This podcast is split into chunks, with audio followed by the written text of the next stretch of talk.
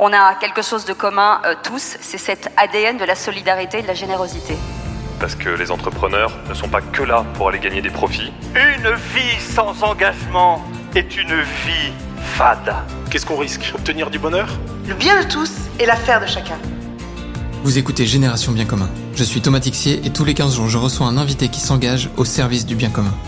Ensemble, nous discutons de son parcours, de ce qui l'anime au quotidien et de ses actions concrètes en faveur de la société.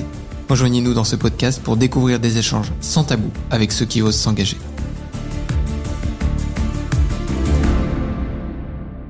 Bonjour chers amis, bienvenue sur ce nouvel épisode du podcast de la Nuit du Bien Commun. Aujourd'hui j'ai la chance d'être avec Corentin Stemler et on va parler de l'histoire derrière le pitch de la Dame de Pierre. Bonjour Corentin, comment vas-tu? Bonjour, bah écoute, ça va bien. Et toi, j'espère que, que ça va Bah écoute, moi c'est en pleine forme, il fait beau aujourd'hui, on est heureux, on est à Paris, on enregistre depuis la Maison du Bien Commun. Et on va parler d'une sacrée aventure euh, qui a démarré pas si loin que ça d'ici finalement. Est-ce qu'on est quoi? On doit être à deux bornes à peu près ici de, de Notre-Dame de Paris? Ça se fait à pied. Je le faisais Ouais. à pied souvent de la gare Montparnasse jusqu'à Notre-Dame de Paris. Tu traverses comme ça, tu passes par euh, Saint-Germain-des-Prés, tu rejoins les quais ensuite. Et, euh, et on découvre de loin comme ça la cathédrale. Je faisais ça très souvent, bien avant euh, l'incendie. Et c'est peut-être aussi un peu pour ça que quand Notre-Dame de Paris a brûlé, ça, il y a beaucoup de souvenirs, beaucoup de choses qui se sont mélangées. J'avais un attachement fort pour cette cathédrale. Et euh, assez vite est venue la Dame de Pierre.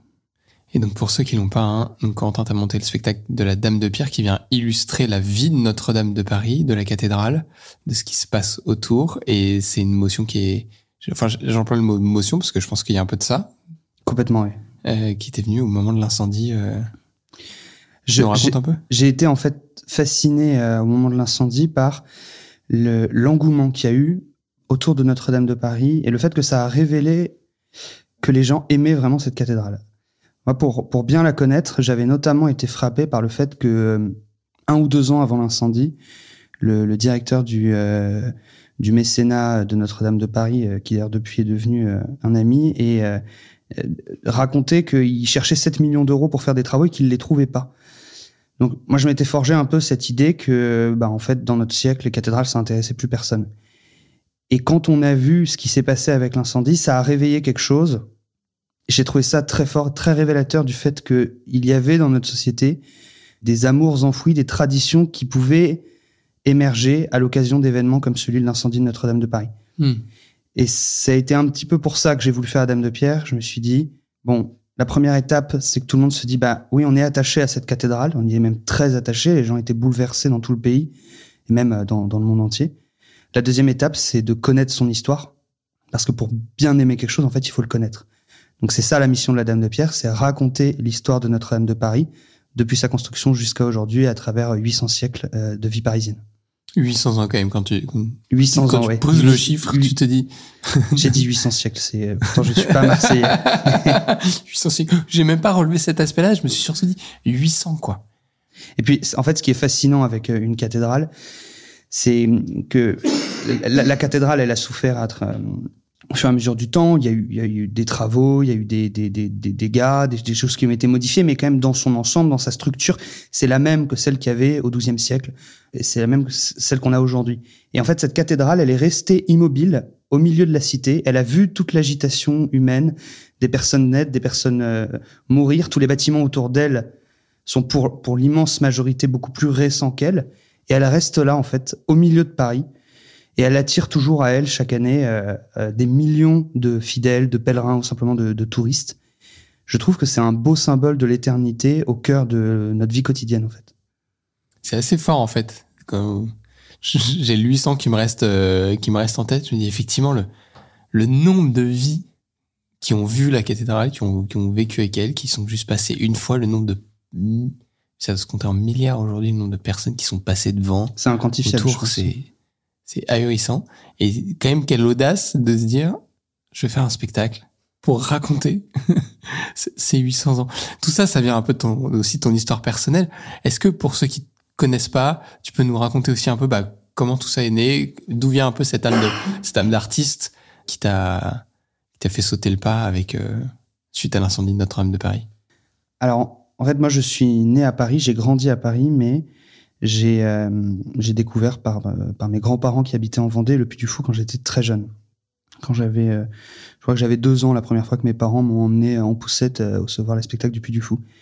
Et au fur et à mesure des années, ça faisait partie en fait de euh, pas de mon quotidien, mais disons que je, je, je- j'allais au Puy du Fou euh, chaque été, euh, parfois des dizaines de fois, et je suis devenu en fait euh, Puy Follet, c'est-à-dire acteur bénévole à la cinécénie du Puy du Fou en 2008 quand j'avais 10 ans. Donc j'ai découvert à ce moment-là de l'intérieur ce qu'était le Puy du Fou, comment euh, fonctionnait un spectacle, ce qui fait que d'aussi loin que je me souvienne, j'ai toujours eu envie de faire de la mise en scène, de créer des spectacles. Le mis- Puy du Fou, pour ceux qui n'ont pas, a cette particularité d'être une association dans laquelle il y a des professionnels, des cascadeurs, des acteurs qui jouent, mais il y a aussi toute une batterie de bénévoles qui vient autour euh, sur euh, certaines scènes euh, plus ou moins complexes, et notamment dans la grande cinécénie où il y a énormément de bénévoles qui produisent un spectacle qui est fabuleux tous les étés. euh. Oui, c'est ça, c'est qu'il y a Donc toi, 4, c'est là-dedans que 4000 tu jouais. bénévoles qui, qui constituent la cinécénie et, et l'association a créé euh, euh, le, le, le parc ensuite qui lui est, est- enfin les spectacles du parc sont interprétés par euh, par des saisonniers, des intermittents du spectacle, mais ce sont toujours euh, 4000 bénévoles qui interprètent la cinécénie, et le spectacle nocturne. Et c'est ce spectacle que j'ai rejoint comme acteur en en 2008. Tu te souviens de ton rôle à l'époque? Alors, euh, en fait, on fait un ensemble de rôles à la on fait un- ce qu'on appelle une ligne de rôle, donc on a quatre, cinq rôles au fur et à mesure du spectacle. En fonction des tableaux qui changent, à une époque, tu peux être un Romain, euh, cinq minutes après, t'es Ouais, un... tu, tu changes de costume. tu en changes fait. de costume et tu reviens. Ouais. C'est d'ailleurs comme ça qu'on fonctionne aussi euh, pour euh, pour la Dame de Pierre. Donc je me je me souviens en fait de, des différents rôles que j'ai faits depuis 2008. Je saurais pas te dire précisément les rôles que je faisais. Celui, celui Mon qui t'a le plus marqué à la 2008. volée, euh, Oh, a- je pense que le rôle le plus marquant c'est euh, c'est quand euh, c'est la scène en fait des guerres de Vendée quand il y a la charge entre les, les Bleus et les euh, et les Vendéens. Ensuite qu'il y a le général euh, Bonchamp qui qui qui succombe à ses blessures et qui en fait juste avant de mourir demande à ce que on fasse grâce à tous les prisonniers bleus. C'est un événement historique qui a réellement existé pendant les guerres de Vendée et il y a cette scène qui est présentée à la à la cinécénie. Donc j'ai jamais joué le général Bonchamp mais j'ai euh, j'ai parfois euh, été assez proche en fait de l'action à ce moment-là en portant un drapeau euh, juste à côté du brancard sur lequel est porté le général et c'était toujours un moment très fort dans le spectacle et on le sent en fait parce que quand on joue sur scène à la cinécénie, on est à peu près 2000 jusqu'à 2000 sur scène. En fait, il y a 14 000 personnes dans la tribune devant et on sent la présence du public. De manière générale, dans le spectacle, on sent toujours cette présence du public et on sent quand le public est complètement capté par ce qu'il voit. Et à ce moment-là, dans, la cinécénie, c'est exactement ce qui se passe. Il y a tout le volume sonore qui redescend, Bonchamp qui, euh, qui ferme les yeux, et là, il y a quasiment un silence. 16 000 personnes qui regardent et écoutent la même chose. Quand on cumule la tribune et la, scène, c'est des moments extrêmement forts. Hmm. Et donc, tu pars de là, euh, tu vis cette cinécénie, et c'est de là, petit à petit, euh, qu'est-ce qui se passe après dans la, vie de Corentin Ben, j'ai, j'ai, continué à rêver de faire des spectacles, mais j'ai mis du temps, je pense, à savoir comment j'allais le faire. Je me dis, quand j'avais 10 ans, je me disais pas, je veux faire des spectacles.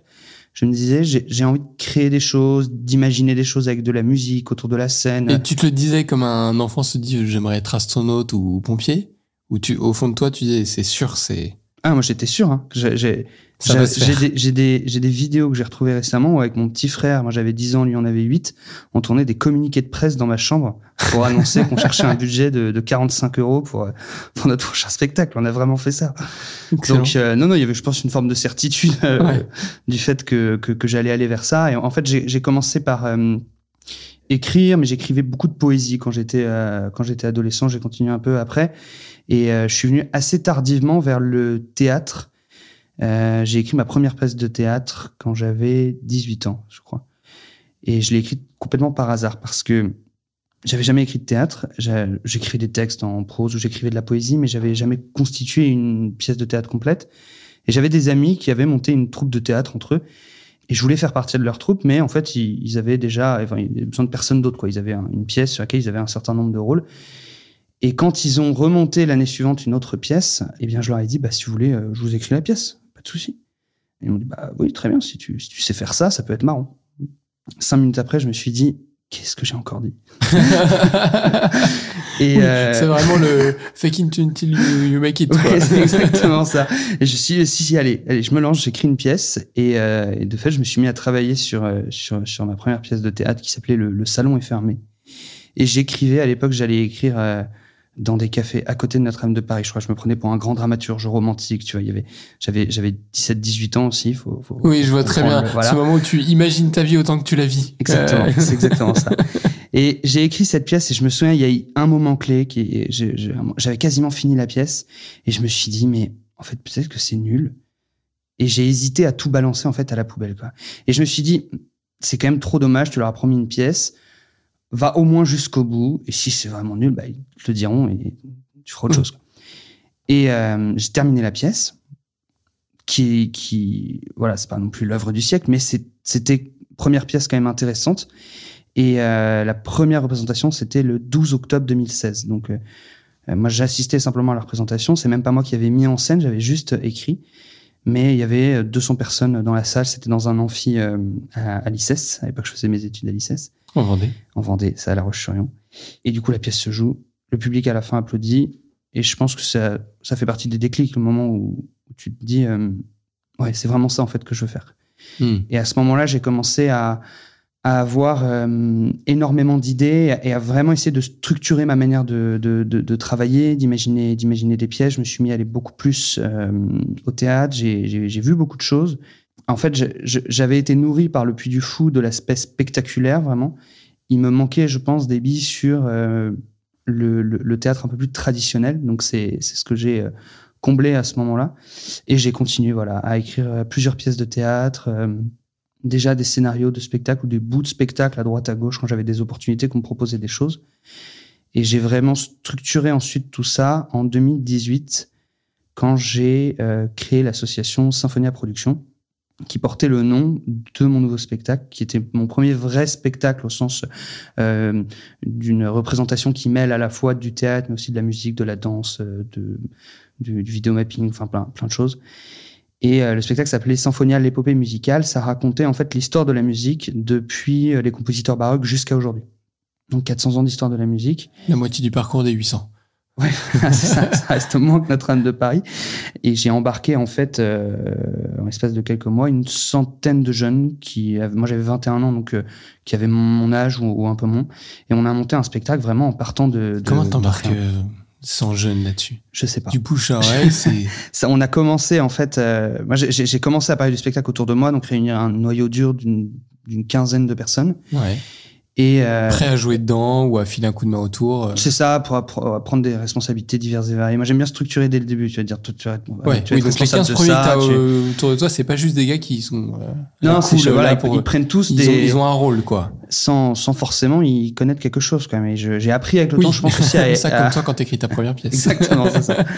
J'ai appris ensuite à identifier justement, euh, euh, détecter un petit peu dans les jeunes qui rentrent dans les troupes, là où ils pourraient être euh, bons et tout. Ouais. Là, à ce moment-là, je, je commençais, mais, euh, mais, mais c'est là aussi que j'ai fait mes armes. Et j'ai organisé du coup un premier week-end de répétition du spectacle. C'était fin octobre, le spectacle se jouait en mars. Et euh, le spectacle n'était pas écrit. Enfin, j'avais, euh, je crois, les deux premières scènes. Et j'ai- longtemps fonctionné comme ça. Maintenant, je, je, je me soigne. C'est que je j'écris- les textes de- très, très en retard et un peu au fur et à mesure euh, des. Ça me fait des- penser des au film de, sur Edmond. ouais. Oui, complètement, complètement. Mais c'est pas très agréable pour les acteurs, donc voilà, j'ai- fait des progrès depuis. Euh, et premier week-end, on était, euh, on était 20, je crois, 20 ou 25. Et euh, je me souviens, il y avait l'orchestre, c'était euh, un guitariste et un pianiste. Et moi, je disais à tout le monde, monsieur, un orchestre avec 20 personnes. Et tu avais le guitariste et le pianiste qui faisaient de leur mieux, mais pour faire une cantate de Bach, c'est pas, c'est pas facile. Et, et en fait, au fur et à mesure des semaines, les gens en, en- en parlaient entre eux à La Roche-sur-Yon. Il y a une espèce d'engouement euh, assez dingue qui s'est euh, qui s'est créé. Et au week-end euh, suivant, fin novembre, on était 70. Début janvier, on était 100. Et euh, c'était devenu une vraie fourmilière. On répétait dans dans un une sorte de grand hangar euh, segmenté en plusieurs euh, pièces qui nous étaient prêtées par notre euh, régisseur technique. Tout le monde dormait par terre, c'était à peine chauffé et tout. C'était euh, c'était vraiment euh, les saltimbanques. Et, euh, et en fait, y avait, quand je passais d'une pièce à l'autre, il y avait le chœur qui répétait, l'orchestre qui répétait, les danseuses qui répétaient, les comédiens qui répétaient, les costumières qui faisaient des costumes entre deux couloirs. C'était une ambiance assez folle, en fait, et ça a vraiment posé les bases de Symphonia, de l'association. Et c'est après ce spectacle qu'on a joué d'abord à La Roche-sur-Yon, puis à Paris. On a fait 5000 spectateurs. C'est après ça que je me suis dit, bah, on continue. En fait, on avait monté l'association pour faire ce spectacle. J'avais bien l'intention d'en faire d'autres, mais ça a été là encore un, déclic sur le fait de, je me suis dit, euh, faut vraiment continuer. Parce, que ce que j'ai aussi découvert de très fort avec euh, ce spectacle, c'était que euh, euh, au-delà voilà du spectacle en, en lui-même, ce qui s'était créé humainement pas avec la troupe était était juste hors, du commun. C'est-à-dire que j'ai vu des jeunes prendre euh, énormément d'assurance, euh, euh, faire quelque chose, euh, comment dire, euh, donner plus de sens en fait à, à, à ce qu'ils faisaient dans la vie parce que euh, ils avaient le sentiment de participer à une œuvre où ils pouvaient se donner pour quelque chose de beau qui en plus apportait quelque chose de, de, de fort au public. Il y en a certains qui après ont décidé de se lancer dans, dans des métiers artistiques. Donc, ce qui se passe généralement en, en coulisses est aussi beau que ce qui se passe euh, euh, sur scène ou avec le public. Et c'est- je pense, pour ces deux raisons que j'ai continué Symphonia. Si c'était juste pour le spectacle et le public, il m'aurait peut-être manqué quelque chose, mais c'est le fait de conjuguer aventure artistique et aventure humaine. C'est ça vraiment l'essence de l'association depuis le début. Je, suis, je me remets dans la tête du, du petit gars de 21 ans. euh, tu, tu réalises tout ça? Ou en vrai, t'as joué un spectacle, c'était kiffant et. Je pense que j'étais plus euh, la tête dans le guidon. En fait, j'ai un côté très rêveur, tu vois, par moment. Mais quand je décide qu'il faut y aller, là, je, je change quasiment de personnalité. Tu vois, je suis très euh, terre à terre, concret et tout. Et là, j'ai plus le temps de de, de, prendre du recul ou de rêver ou de de- d'intellectualiser euh, ce qui se passe. C'est après coup, en fait, que je me dis mais c'était fou. Et encore aujourd'hui, parfois, je regarde des vidéos de cette époque et je me dis bon, on était complètement fou. Mais par contre, c'est ce qu'on a vécu, c'était vrai, c'était fort c'était euh, fondateur et ceux qui l'ont vécu en parlent encore. Aujourd'hui, dans la Dame de Pierre, il y a des gars de l'époque encore qui sont là. Il y en a quelques-uns, c'est une toute petite minorité, mais il y en a quelques-uns qui ont suivi. Ensuite, euh, voilà, tous étaient étudiants à l'époque en 2019. Maintenant, oui, ils, ont, ils ont de des vie, boulots. ils ont- Euh, Il y, a, y a vraiment un renouvellement au fur et à mesure parce que, comment dire, on ne devient pas euh, artiste bénévole de carrière. C'est-à-dire que soit on en fait son métier et à ce moment-là, on continue à faire des spectacles, soit bénévolement avec Symphonia, soit en, en professionnel avec d'autres structures, soit c'est un passage en fait et, euh, et euh, un, acteur, un musicien, un danseur vient euh, un an, deux ans, trois ans participer à un ou plusieurs spectacles et puis après il passe, il passe la main à d'autres. Ok. Franchement, j'ai fait quoi 50 théâtres? C'était un peu route, mais tu vois, on était 20. Euh, représentation franchement, aller à tout casser 600 personnes, tout cumulé. Je, mesure le nombre de paliers qu'il y a entre les deux, sachant qu'on vivait ces choses au même âge. Le différentiel de bah, d'arriver à construire un truc, d'embarquer autant de personnes, avoir autant de spectateurs derrière, euh, gérer tout ça. Comment c'est vécu un peu autour de toi? C'est c'est la passion qui est, soutenue, ta, famille te soutient là-dedans? Ou euh, il y a un côté bon voilà y est, c'est le côté euh, rêveur de Corentin, mais à un moment ça va s'arrêter? Euh, il y a eu un peu un avant et un après ce premier spectacle parce que avant, pour beaucoup de personnes, effectivement, c'était de l'ordre du, du rêve. Et euh, moi, ça m'a prouvé que je pouvais en faire mon métier et en vivre. Et autour de moi, notamment par exemple mes parents et tout, l'ont compris aussi à ce moment-là. Mm. Alors que c'était pas du tout le cas. Et ça a mis beaucoup de temps avant que ce soit le cas. Ça fait euh, depuis même pas un an maintenant que je vis de, vraiment de ce métier. Ouais, alors que le spectacle, ça fait quasiment ton premier avec Symphonia Musique, ça fait pas loin de 10 ans? Symphonia l'épopée musicale. L'épopée musicale. c'est une autre association. Euh, c'était il y a ce- il y a cinq ans. C'était il y a cinq ans. La première pièce de théâtre, c'était il y a sept ans. Ok, donc un, peu moins d'une dizaine. Ouais, c'est. Ça fait. Ouais. donc tu t'es quand même sacrément bien accroché. euh, Oui, alors tu as eu le Covid aussi au milieu, qui forcément euh, a pas permis de, de, de, de faire de spectacle. Moi, j'avoue, j'en ai pas trop souffert parce que j'avais. C'était le moment où je commençais à lancer la Dame de Pierre, mais rien n'était acté. Donc, on n'a pas dû subir de, de, de, de décalage à cause du Covid, de représentations annulées ou autres. Il y a Mm. beaucoup d'artistes ou de producteurs qui ont beaucoup souffert à cette période. Moi, j'ai plus maturé à ce moment-là des, des projets de spectacle. Mais oui, effectivement, ça a été, euh, ça a été plusieurs années euh, où il fallait s'accrocher parce que aussi, j'ai- j'ai j'ai choisi une voie qui était euh, pas la plus facile, mais je le regrette pas du tout. C'est que j'ai choisi de créer des spectacles, mais de les produire moi-même. Parce qu'en fait, j'avais euh, j'avais pas envie d'être dépendant d'un producteur qui, euh, certes, euh, prendrait en charge tout, tout le financement et même l'organisation pratique, etc. de la représentation, mais qui serait en mesure de me dire entre deux couloirs, tiens, en fait, ta pièce, euh, la scène 8, euh, c'est un peu long, euh, donc euh, tu raccourcis. La scène 2, là, le moment où tu parles de, de, de Dieu, c'est s'il te plaît, enlève ça. Hein, ça, je me suis dit jamais ça. Et j'ai vu des, des, des auteurs subir ça. Et je me suis dit, je ne veux jamais vivre ça. C'est-à-dire que ça veut pas dire que je suis pas prêt à écouter euh, les, les conseils, les remarques et tout, mais je ne veux pas que quelqu'un, sous prétexte qu'il y ait de l'argent, puisse m'imposer des limites artistiques alors que je veux faire des spectacles authentiques dans leur message. Et c'est ça qui a été compliqué, c'est qu'il a fallu d'abord réussir à progresser, acquérir de l'expérience sur le fait d'imaginer, d'écrire un spectacle, mais aussi vivre en fait une aventure entrepreneuriale à côté pour faire que ce spectacle existe vraiment. Et sur la, c'est sur la Dame de Pierre que, que, que le pas a été le, le plus compliqué à franchir Tu m'étonnes. parce que je me suis retrouvé en fait en l'espace de quelques mois. C'est au moment où la Dame de Pierre a, a commencé à vraiment se monter, c'est allé très vite en fait. Euh, il aura fallu quatre ans en tout, mais voilà le moment. Oui, parce où- qu'en fait, si on résume vite fait dans les dates, mais il y a l'incendie, donc l'idée. À ce moment-là, t'as t'as rien sauf une idée euh, en tête. Ensuite, il y a le Covid qui arrive, mine de rien, assez vite.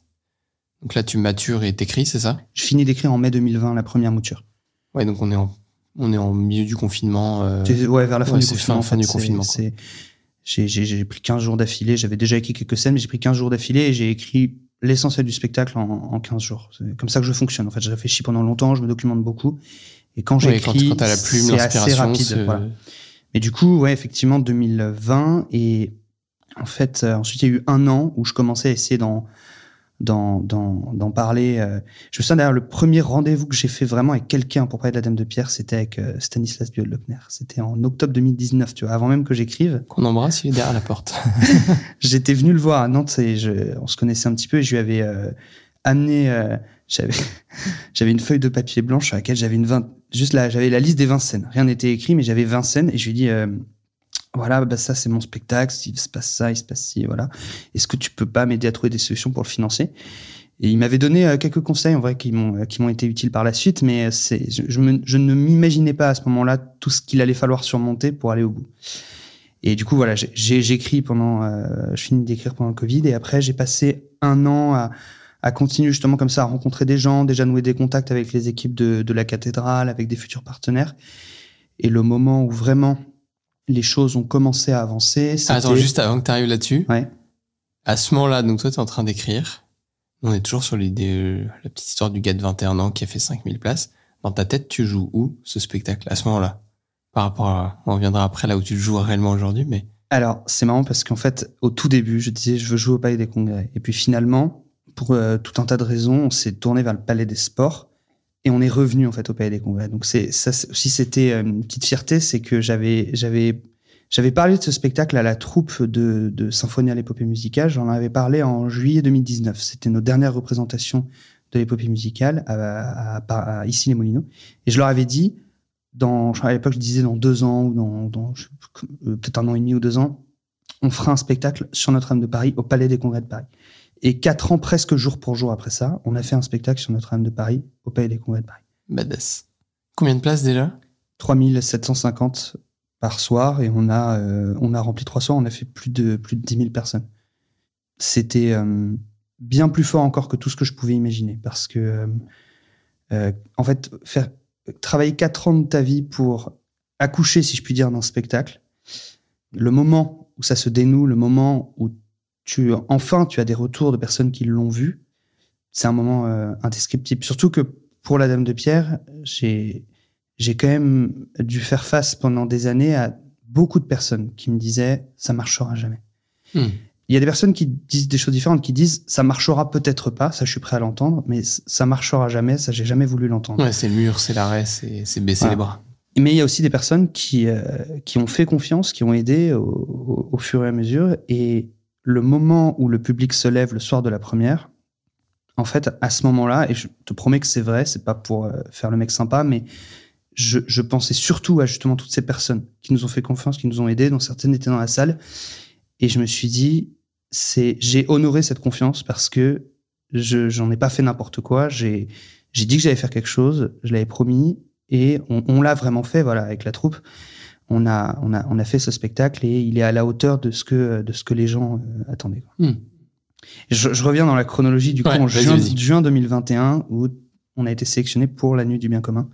Donc ça a été aussi un, un, un vrai, euh, un vrai tournant qui, je dirais, a vraiment euh, lancé le processus de financement euh, du spectacle. Ça a été voilà notre première source de, de financement et c'est c'est le moment où j'ai vraiment commencé à, à, réfléchir sur la manière avec laquelle on allait réussir à financer ce, ce spectacle. Et, euh, et la nuit du bien commun a été une vraie prise de conscience sur le fait que c'était possible, mais ça allait être compliqué. Euh, c'était possible parce que on a levé près de 5, 53 000 euros, je crois, à la nuit du bien commun.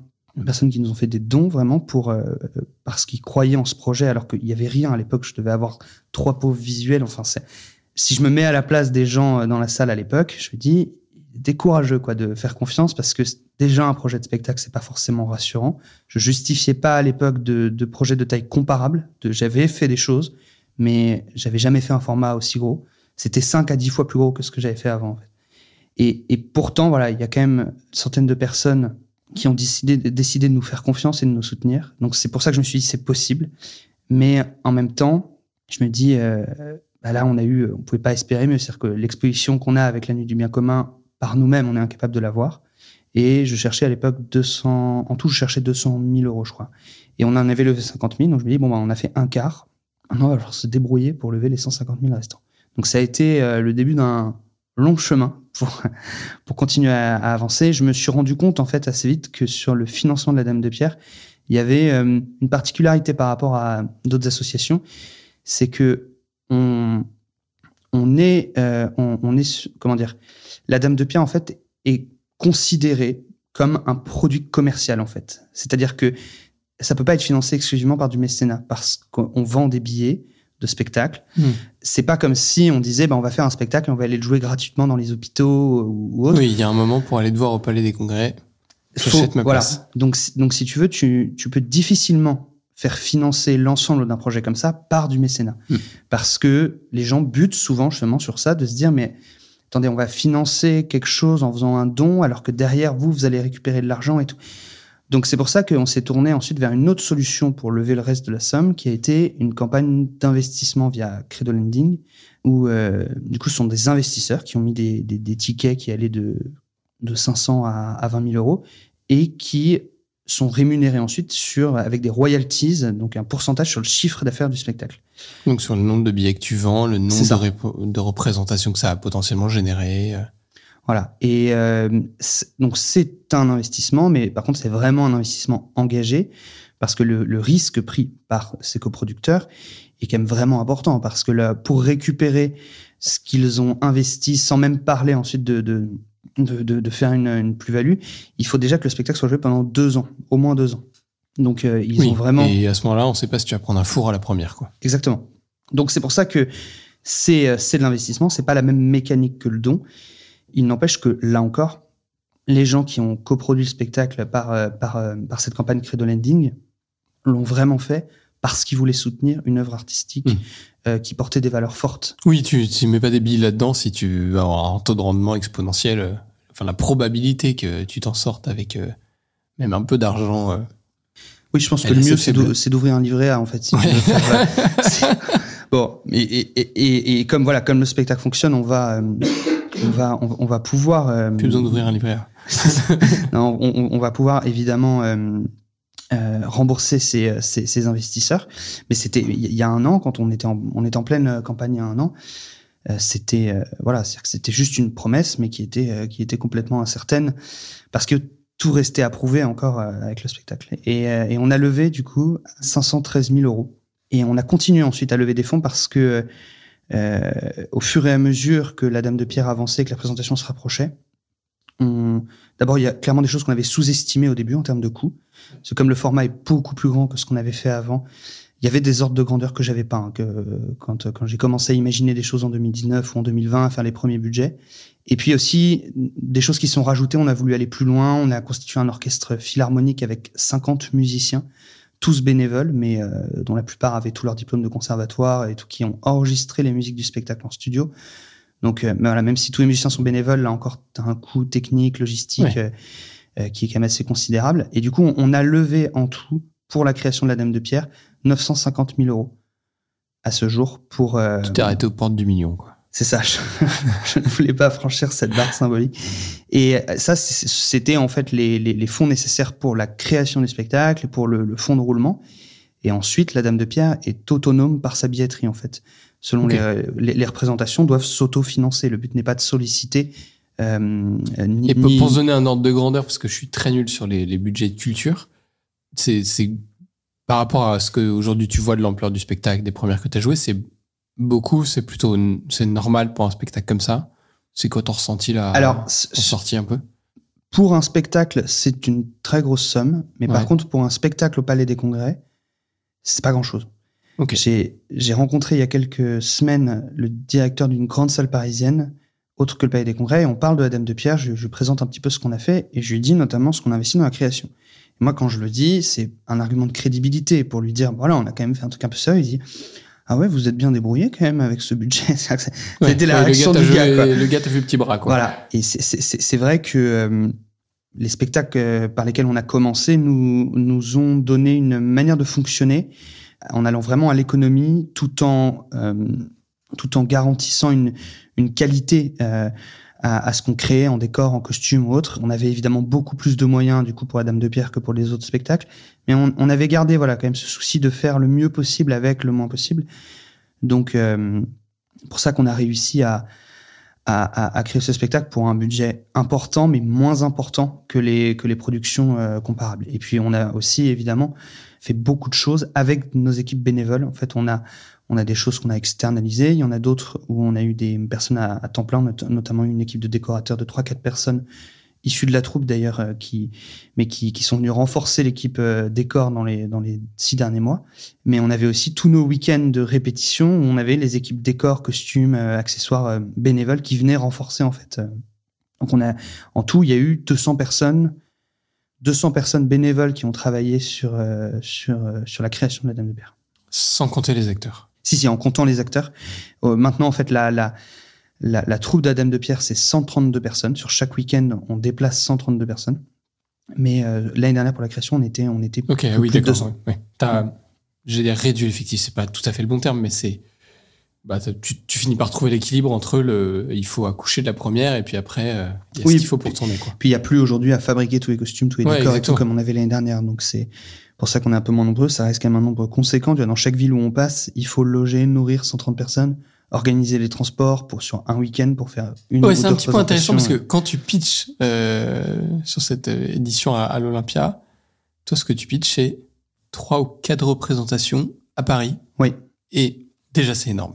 Mais je parle pas de la suite en et fait. tu parles pas ça. de la suite. Parce que j'avoue que j'avais un peu peur à ce moment-là. Je me suis dit, bon, c'est-à-dire qu'à la fois j'y croyais au fait qu'on allait faire ce spectacle et j'avais envie de croire que ça allait marcher. En même temps, déjà arrivé sur la scène de l'Olympia en faisant une blague en disant, bon, alors on joue pas à l'Olympia parce que la salle est trop petite, on va aller au Palais des Congrès. Je me dis, il y a un côté un peu escroc, tu vois. en fait. Juste si en plus de ça, je commence à dire, on va faire la tournée des Zéniths, je me disais, ça fait beaucoup, tu vois. Et j'ai- mis du temps, en fait, à réussir à, à le dire, alors que en privé, si tu veux, avec les personnes qui constituent le projet, nous, on se le disait tout le temps. hein. On va faire une tournée, on va quand même attendre de voir comment Paris se passe, mais après, on fera une tournée. Ouais, mais l'envie était là, quoi. Euh, voilà, t'avais vraiment l'envie et j'avais quand même déjà commencé un travail euh, de budgétisation et tout, mais voilà, j'avais du mal à le dire parce que j'avais vraiment peur de me décrédibiliser totalement. Et en fait, je- c'est un peu l'inverse qui s'est passé, c'est que beaucoup de gens attendaient de manière légitime que la Dame de Pierre ne dure pas que trois jours, mais qu'elle puisse toucher euh, des personnes partout en France. Mm. Et du coup, quand on a commencé à le dire, mais avec un discours vraiment bien bien fourni sur euh, exactement quelle ville on veut faire, euh, avec déjà voilà des notions budgétaires, logistiques plus précises, eh bien en fait ça nous a crédibilisé auprès de, de, de pas mal d'interlocuteurs qui se sont dit oui c'est un vrai projet de spectacle, c'est pas juste un coup d'épée dans l'eau trois jours au Palais des Congrès. Hmm. Comment tu signes le Palais des Congrès? Alors c'est amusant que tu poses cette question parce que euh, je crois que c'est pas tout à fait ta question, mais je me souviens du moment où j'ai signé physiquement le contrat. Mais euh, avant ça, euh, sur le fait d'avoir de réussir à avoir la salle, en fait, je connaissais un petit peu les équipes parce qu'on avait joué notre spectacle précédent au Palais des Congrès d'ici les Moulineaux, qui est une salle beaucoup plus petite, mais qui appartient en fait à la même structure. Et je les ai je les ai rappelés pour euh, pour la Dame de Pierre euh, en me disant ils vont pas me prendre au sérieux. Et en fait, au contraire, comme on avait déjà travaillé ensemble il y a quelques années, ils, étaient plutôt en confiance. Moi, je pensais qu'ils allaient dire non parce qu'il y avait Notre-Dame de Paris, la comédie musicale, en plus, qui allait revenir au Palais des Congrès quelques mois après nous, donc euh, quelques mois après les dates que j'envisageais. Donc, je me suis dit, c'est pas possible, ils vont dire non. Et en fait, au contraire, ils ont été assez emballés, euh, emballés par le, par l'idée. Ils nous ont bien accompagnés, bien, bien soutenus. Et le moment où j'ai signé le contrat, c'était en novembre, euh, il y a un an, novembre 2022. Euh, je me souviens très bien, j'étais dans un café à côté de la gare Montparnasse. Et là, vraiment, je me suis arrêté pendant 10 minutes. Je me suis dit, est-ce que je fais vraiment ça quoi? C'est-à-dire que je signe un contrat à, à plus de 100 000 euros enfin, le, pour un spectacle qui n'est pas encore créé. On avait commencé les répétitions, mais c'était pas encore fait. Là, j'avoue que ma certitude a vacillé 5-10 minutes. Et n'arrivant pas à répondre rationnellement à la question, j'ai signé et j'ai envoyé. c'est comme ça que ça s'est fait. Et, euh, et c'est vrai que le, le- ce petit moment d'histoire où tu te dis, euh, finalement, parfois ça tient pas à grand chose. Ouais. Ouais, il y a un moment, tu, tu fais un peu ton esprit euh, cartésien, le, le rêveur revient. Tu te dis, bah, on est là pour y aller, quoi. Non, mais c'est- bien en fait de c'est ça de, de, de se poser la question rationnellement. Moi, généralement, c'est ce que je fais quand quand ma raison n'arrive pas à me prouver qu'il faut pas le faire. J'écoute le cœur en fait. Alors si tu t'arrêtes et que vraiment ta raison te dit non, là faut pas y aller, là là il faut quand même euh, réfléchir un peu plus. Mais... Et alors le, et le Palais des Congrès, alors, du coup, on a quand on, on a lancé la billetterie. Au début, ça a bien pris et puis après, il y a eu euh, quelques mois où euh, on vendait, mais on vendait clairement pas assez de billets. Et le directeur commercial du Palais des Redis-moi le Congrès, palais des congrès, le nombre de places que tu devais vendre pour la première? 3700. Et le, le directeur commercial du palais, qui m'avait du coup vendu la salle, enfin loué la salle, je sais pas, j'aimerais bien acheter le palais. ouais. C'est le palais Corentin. Ça viendra. Lui, de temps en temps, quand même, m'appelait en disant, euh, vous comptez faire quelque chose là, parce que on va pas à se remplir tout seul, quoi. Et on lui disait, euh, on lui disait, t'inquiète pas, on, on fait du mieux qu'on peut. Et on- effectivement, on faisait du mieux qu'on pouvait, mais ça, ça a été un peu, un peu long. Et en fait, il s'est passé quelque chose de fou, c'est que euh, vers le 10 juin, donc 20, 20 jours avant la, Avant la première. avant la première, je crois qu'on avait vendu 4000 billets. Et moi, j'avais des courbes où je me disais, Sur trois représentations, hein, c'est ça en tout, ouais. Ouais. Donc, euh, je, je me disais, si, si, si la courbe devient exponentielle, ça va le faire, on va faire 8000 personnes et tout, mais pour l'instant, la courbe était quand même très linéaire. Et en fait, il- il- moi, c'est le moment où mon épouse a couché de mon deuxième fils, c'était le 11 juin. Et, et du coup, moi, j'ai lâché prise à ce moment-là, c'est-à-dire que je me suis dit, bon, je même euh, laisser les autres euh, gérer. Je, m'exfiltre un petit peu de la Dame de Pierre pendant quelques jours. Et quand je, quand je me remets un petit peu dedans à partir du 15 juin, je me dis, mais qu'est-ce que vous avez fait? Parce que la billetterie, là, elle décolle vraiment. Et effectivement, c'est dans les 15 derniers jours qu'on a, vendu plus de billets que ce qu'on avait vendu dans les 6 mois précédents. On est arrivé à la première guichet fermé. On a vendu les derniers billets pour la première, en fait, le matin même. Et ensuite, on s'est dit, euh, moi, j'ai réuni la troupe, j'en ai dit, bon, on a un problème, on a dû fermer la billetterie parce qu'on n'a plus aucune place à vendre, en fait. Et on n'avait absolument pas prévu ce, ce, ce scénario-là. Et euh, il restait encore quand même pas mal de billets pour la deuxième et la troisième. Et en fait, c'est, euh, on jouait vendredi, samedi, dimanche. Et entre le vendredi et le dimanche, on a vendu plus de 2000 billets, je crois. Il y a eu déjà une, une espèce de bouche à oreille qui s'est, qui s'est mis en place. Ce qui fait que c'est ça aussi qui a rendu ces jours aussi forts, c'est que si on avait, je sais pas, rempli la billetterie euh, trois, quatre mois avant, on se serait préparé à ce qu'on allait vivre.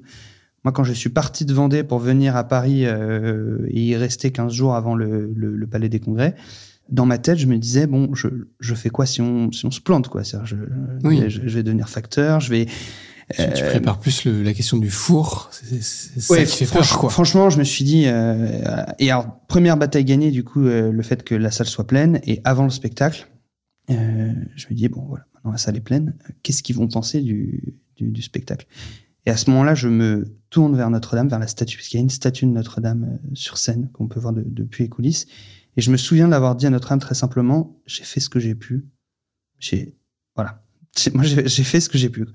Et voilà. Et la suite, euh, la suite, Attends, celle mais que je te racontais tout à l'heure. J'allais dire, en- entre, entre hommes de scène, entre ma petite expertise à ton échelle de du bien commun et, euh, et ton immense expertise, mais comment tu vis le. Il se passe quoi dans, dans la tête de juste de, de, de Corentin, le, le, le- le- dire le, gars de 21 ans qui écrit sa pièce, qui est là dans, dans le palais des congrès, qui dans le palais des sports, pardon, qui, qui commence à entendre le brouhaha de la salle qui se remplit, euh, l'émotion qui monte des, des comédiens qui se concentrent, les visages qui se, qui se préparent à, à la scène. Toi, t'es, t'es, C'est assez horrible. Moi, j'ai- j'aime pas du tout les ce qui ce qui précède la représentation parce que c'est le moment où je me sens totalement impuissant. C'est-à-dire que pour la première fois, je ne peux plus rien faire qui va influer en bien ou en mal sur le sur le sort du spectacle. C'est-à-dire que tout ce que j'ai fait, c'est terminé. Maintenant, c'est les acteurs qui doivent faire leur boulot. Et je, je savais par mes spectacles précédents que c'est un moment où j'avais du mal, l'heure qui précédait le spectacle, et jusqu'au moment où les gens applaudissent à la fin, s'ils applaudissent ou s'ils jettent des tomates. Mais du coup, ce que j'ai fait, c'est que j'avais demandé au costumière de me faire un costume. Euh, et j'ai joué sur scène, en fait, le soir de la première. Et j'y suis allé avec mon fils de, de deux ans, qui a commencé du coup sa carrière artistique au Palais des Congrès de Paris. Parce que comme ça, On reviendra quand il aura 52 ans et qu'il démarrera l'histoire. euh, J'ai fait ma première scène à deux ans. c'est ça.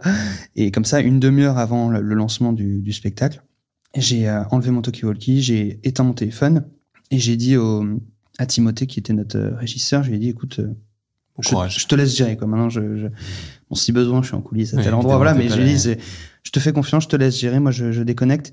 Et, et en fait, tant mieux parce que du coup, j'étais beaucoup plus serein parce que euh, quand tu ne peux rien faire, mais que tu restes euh, justement euh, un peu préoccupé à te tenir au courant de comment ça se passe, est-ce que la salle se remplit bien, etc.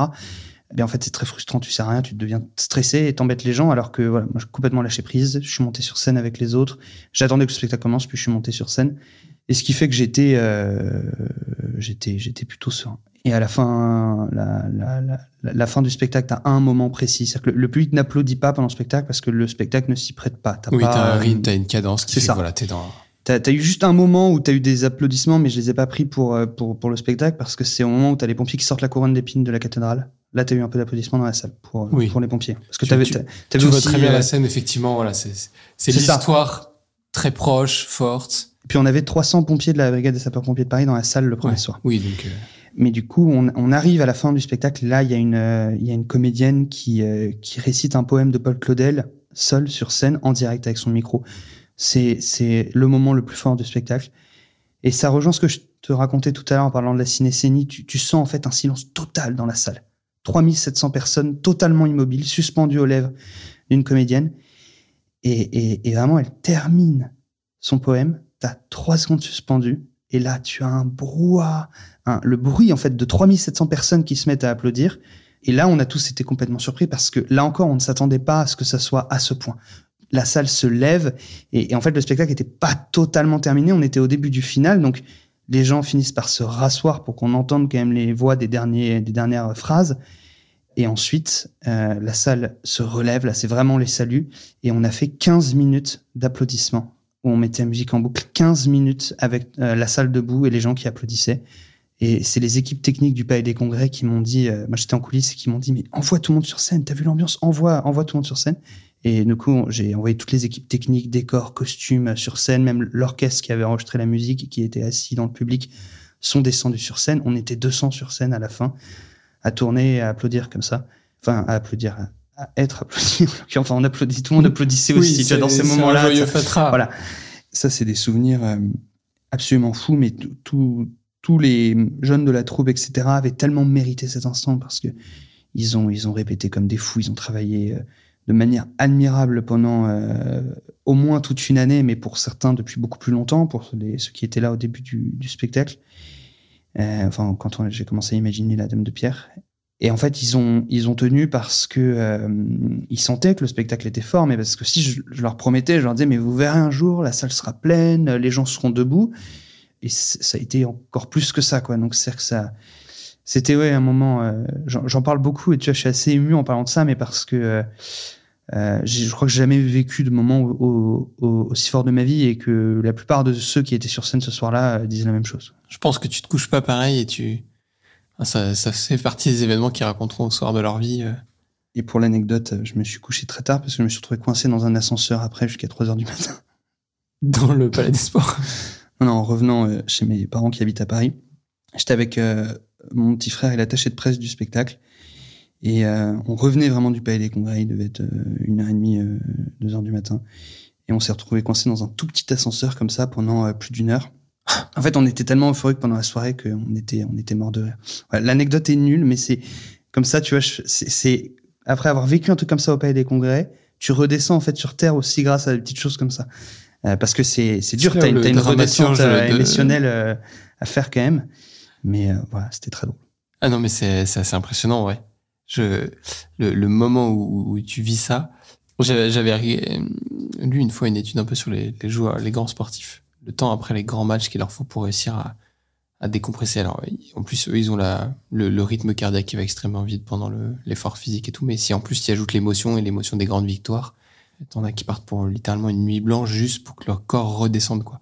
Et effectivement, les, les petits trucs euh, de, de, de la vie, tu l'as vécu aussi à l'Olympia. Alors, c'est pas les mêmes mesures, mais je sais que tu vois, pour beaucoup des lauréats qu'on accompagne, Je sais pertinemment quand tu leur dis au revoir à, 23h, minuit, euh, tu, sais que, voilà, avec ce qu'ils ont vécu à leur, à leur, échelle, en livrant aussi leur vie euh, sur, une scène, euh, que ce soit celle du théâtre Molière au, Puy du Fou ou, à l'Olympia à Paris, tu sais qu'ils sont pas prêts de se coucher, quoi. Il, il, y a un truc qui a été touché. Alors, devant, au Palais des Sports, devant, devant 3500 personnes, mais quelle force ça doit être.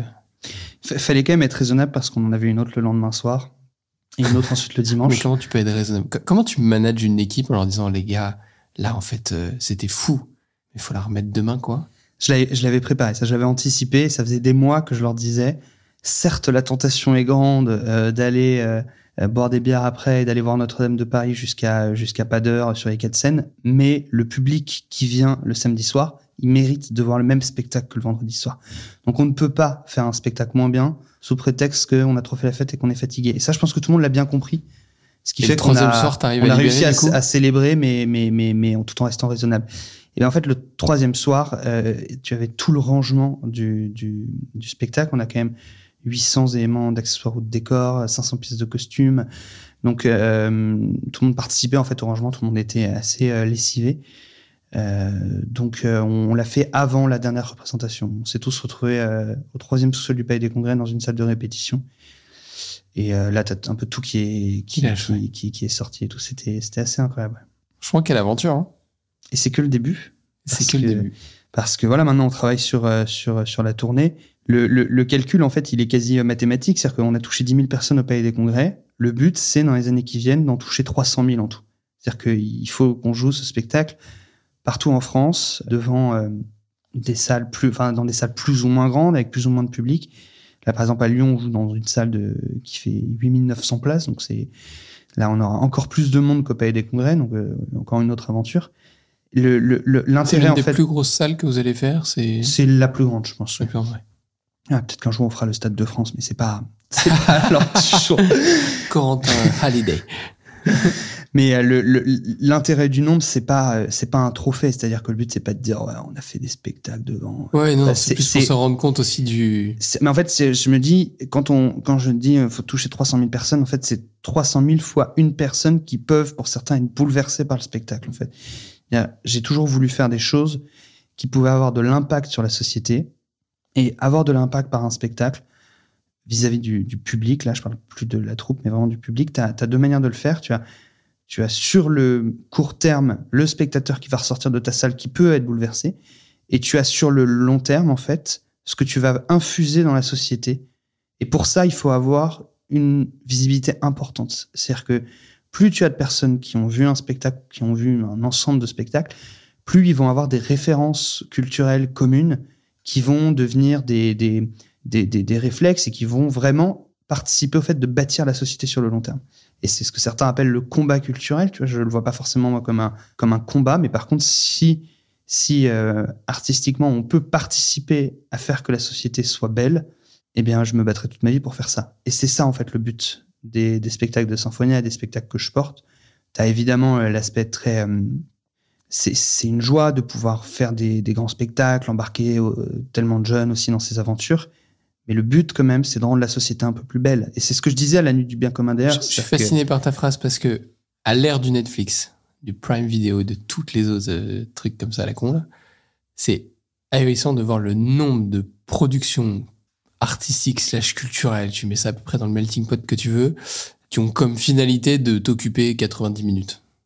Et franchement, ce que t'en ressors, est-ce que ça te grandit, est-ce que ça t'apporte Et alors même, je te parle même pas de ce que ça apporte à la société, a même pas été pensé au-delà de, de 14 secondes par le gars qui a écrit le texte. Alors parfois c'est divertissant, c'est cool, hein. Premier à en consommer à l'occasion, mais on n'est pas dans le même registre, quoi. C'est, exactement le constat que j'ai fait il y a quelques années. C'est, je me souviens, je disais à la nuit bien commun cette phrase, certains producteurs dépensent des millions d'euros pour des spectacles de pur divertissement. Et en fait, c'est vraiment ça. C'est-à-dire que je suis pas en train de dire, que je vais faire des spectacles qui sont visuellement plus beaux que tel ou tel producteur. C'est c'est pas la question et puis c'est assez subjectif après tout. Mais par contre, je ne veux jamais tomber dans des spectacles qui soient juste là pour occuper justement les gens pendant une heure, une heure et demie. Si tu fais un spectacle qui a du fond, qui porte des valeurs fortes, qui apporte des choses à la personne, en fait, ça va le travailler pendant beaucoup plus de temps que le temps de la représentation, parce qu'après, il va, il va y penser.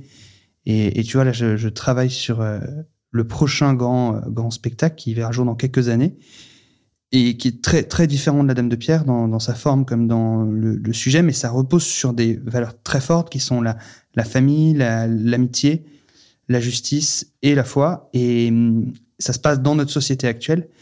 Et le but, c'est de que ce spectacle soit euh, visuellement, musicalement, au niveau des grandes productions qui se font euh, en France et, et dans le monde anglo-saxon aujourd'hui, mais que vraiment, en fait, ça, ça apporte quelque chose aux gens, que les gens puissent en ressortir un peu réconfortés, un peu grandis, avec quelque chose de beau, en fait, dans, dans, dans, le cœur. Il y a tellement de laideur, en fait, partout, que faire de belles choses, euh, ça a déjà un impact majeur sur la société parce que tu vas totalement à contre-courant de ce qui se fait de manière générale. Parce que, tu, tu vois, on par- tu parlais de, de, de divertissement, de, je considère même qu'une œuvre de divertissement, si elle n'est que du divertissement et si c'est fait à la Netflix justement avec euh, des séries euh, euh, qui sont là juste pour te garder captif le plus longtemps possible, peut-être que l'œuvre en elle-même n'est pas n'est pas laide, mais par contre le procédé qui est utilisé et le but recherché, ça c'est laid en fait. Prendre un humain pour le robotiser, le mettre derrière un ordinateur, le faire consommer le plus de temps possible, c'est vraiment laid, tu vois. Et je pense que par le spectacle, tu peux faire des choses qui soient plus nobles et qui soient belles et qui portent des valeurs. Et tu peux le faire aussi évidemment par, par le cinéma aussi. Mais moi, la voie que j'ai choisie, c'est euh, le spectacle. Et la société en a terriblement besoin, en fait. Mais les fruits de ça, ils se mesurent vraiment sur le, sur le long terme. Je ne saurais même pas te dire si, si de mon vivant, euh, j'arriverais à dire, eh ben, oui, j'ai peut-être pu apporter ça et tout. Mais, mais, mais je pense que l'histoire fera le tri après et que les gens qui laisseront une marque dans l'histoire, c'est ceux qui, qui auront pensé un peu plus loin que justement le simple divertissement euh, immédiat. J'ai envie de te poser une question euh, à, voir comment tu, vas y répondre, si tu la juges très personnelle ou pas. Mais alors j'imagine que quand on écrit La Dame de Pierre, quand on vit tout ça, il y a des immenses fiertés. Mais si tu reprends tout ton parcours depuis le moment de l'incendie où l'idée germe, il y a cette motion, c'est quoi ta plus petite fierté où tu dis mais ça cet élément-là je, pourquoi je dis ça? Parce que je suis intimement convaincu que pour mettre du beau dans les choses, ça passe par les petits détails. Ce moment où on fournit une attention à un petit détail. Mais c'est parce qu'on le fait qu'en fait on le fait plein de fois. Qu'au final, c'est magnifique et c'est grandiose. C'est quoi toi ta, ta petite fierté? T'as un détail dans la Dame de Pierre qui me tient beaucoup à cœur, c'est que, en fait, j'avais tellement peur, quand j'ai compris que le spectacle allait devenir très gros, j'avais tellement peur d'oublier la finalité de ce pourquoi je faisais ça, que je me suis dit, je vais mettre une statue de Notre-Dame, d'une Vierge à l'enfant, sur scène. Et alors, au début, je me suis dit, je vais euh, faire une reproduction de la Vierge au pilier, la célèbre statue de Notre-Dame de Paris. Et en fait, je me suis dit, non, faut pas faire ça, parce que si je fais ça, c'est un peu petit bras, tu vois, que c'est un élément de décor, c'est un, c'est un élément historique. Je me dis, on va faire une vraie statue spécialement pour le spectacle. Et je suis allé voir un, sculpteur euh, en Corrèze qui fait de la, sculpture sur bois, qui a dessiné et imaginé une, une Vierge à l'enfant qui euh, fait environ euh, 2 mètres de haut sur euh, peut-être 50 cm de large.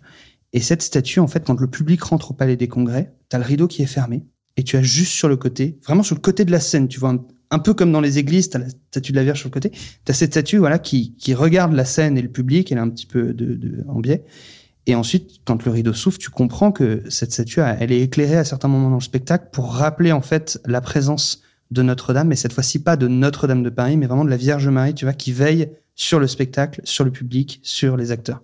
Et ça, chaque fois que je la vois, je me dis, ça, c'est une vraie fidélité, tu vois. C'est-à-dire que euh, je sais que tu as des gens qui en ont ça et qui se disent, qu'est-ce que c'est que cette statue? Qu'est-ce qu'elle fait là, tu vois?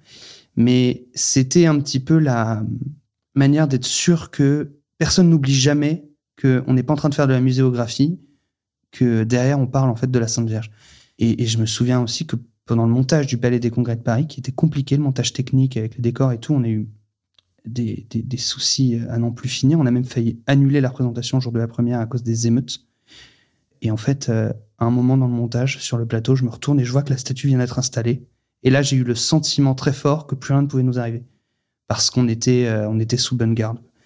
Donc voilà, c'est un détail, parce qu'en fait, cette statue, finalement, elle est pas si grande que ça. Et, et elle est. euh, T'as vite ensuite le, le- le décor qui prend le, le- le dessus Ouais, visuellement et dessus, tout. elle est pas centrale, elle est. Mais c'est voilà, c'est quelque chose que j'avais.